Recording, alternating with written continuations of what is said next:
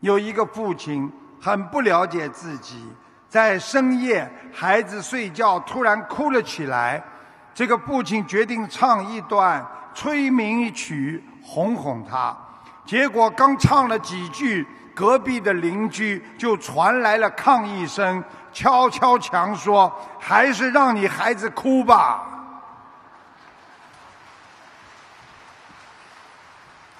我们人活在这个世界上，有时候对自己并不是很了解，总以为自己对别人已经够好了，为什么别人对自己不好？就像这个父亲一样，都不知道自己五音不全的歌声，竟然唱的比孩子的哭还要难听。